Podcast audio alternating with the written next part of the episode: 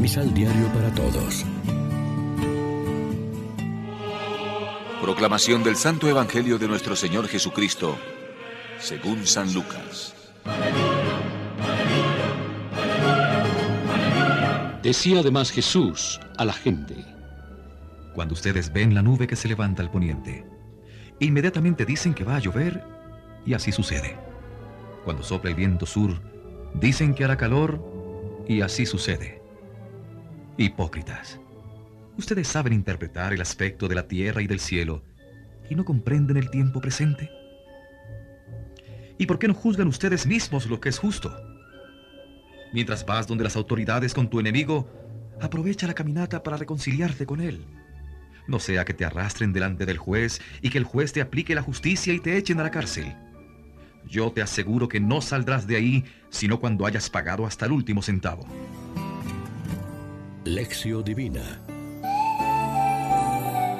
Hoy es viernes 22 de octubre y a esta hora como siempre nos alimentamos con el pan de la palabra que nos ofrece la liturgia.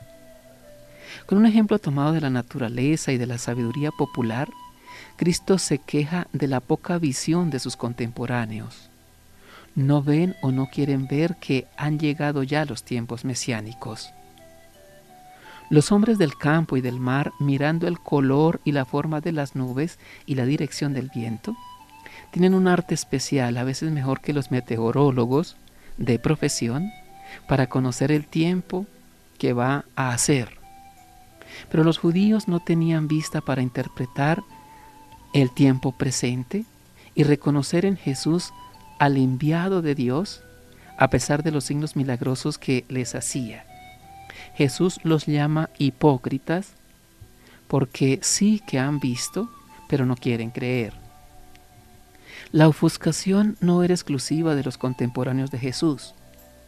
Hay algunos, probablemente nosotros mismos, muy hábiles en algunas cosas y necios y ciegos para las importantes, espabilados para lo humano y obtusos para lo espiritual. Cuando Jesús se queja de esta ceguera voluntaria, emplea la palabra kairos para designar el tiempo presente. Kairos significa tiempo oportuno, ocasión de gracia, momento privilegiado que, si se deja escapar, ya no vuelve. Nosotros ya conocemos en Jesús al Mesías, pero seguimos tal vez sin reconocer su presencia en tantos signos de los tiempos y en tantas personas y acontecimientos que nos rodean y que si tuviéramos bien la vista de la fe serían para nosotros otras tantas voces de Dios. Reflexionemos.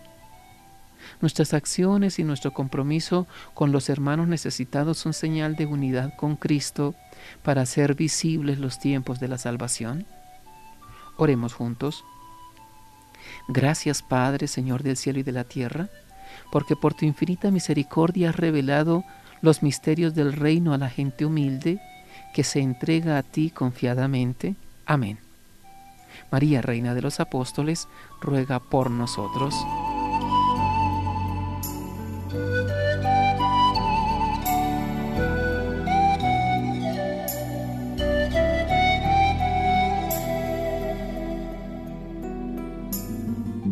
Complementa los ocho pasos de la Alexio Divina adquiriendo el emisal Pan de la Palabra en Librería San Pablo o distribuidores. Más información www.sanpablo.co. Pan de la palabra. Vive la reflexión.